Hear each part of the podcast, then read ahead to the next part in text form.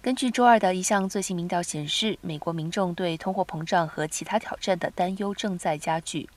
美国民众越来越不支持以牺牲美国经济为代价惩罚俄罗斯入侵乌克兰。当被问及何为美国现在的当务之急时，百分之四十五的美国成年人认为是尽可能有效的制裁俄罗斯，而百分之五十一的人认为当务之急是限制制裁对美国经济造成的损害。四月的同一民调中，对两者支持度正好相反。而在俄罗斯入侵乌克兰不久发布的民调当中，百分之五十五的人认为，尽可能有效地制裁俄罗斯最为重要。人们的观点转变反映了物价上涨对美国家庭的影响。飙升天然气、杂货和其他商品的成本，已经使成千上万人的预算吃紧。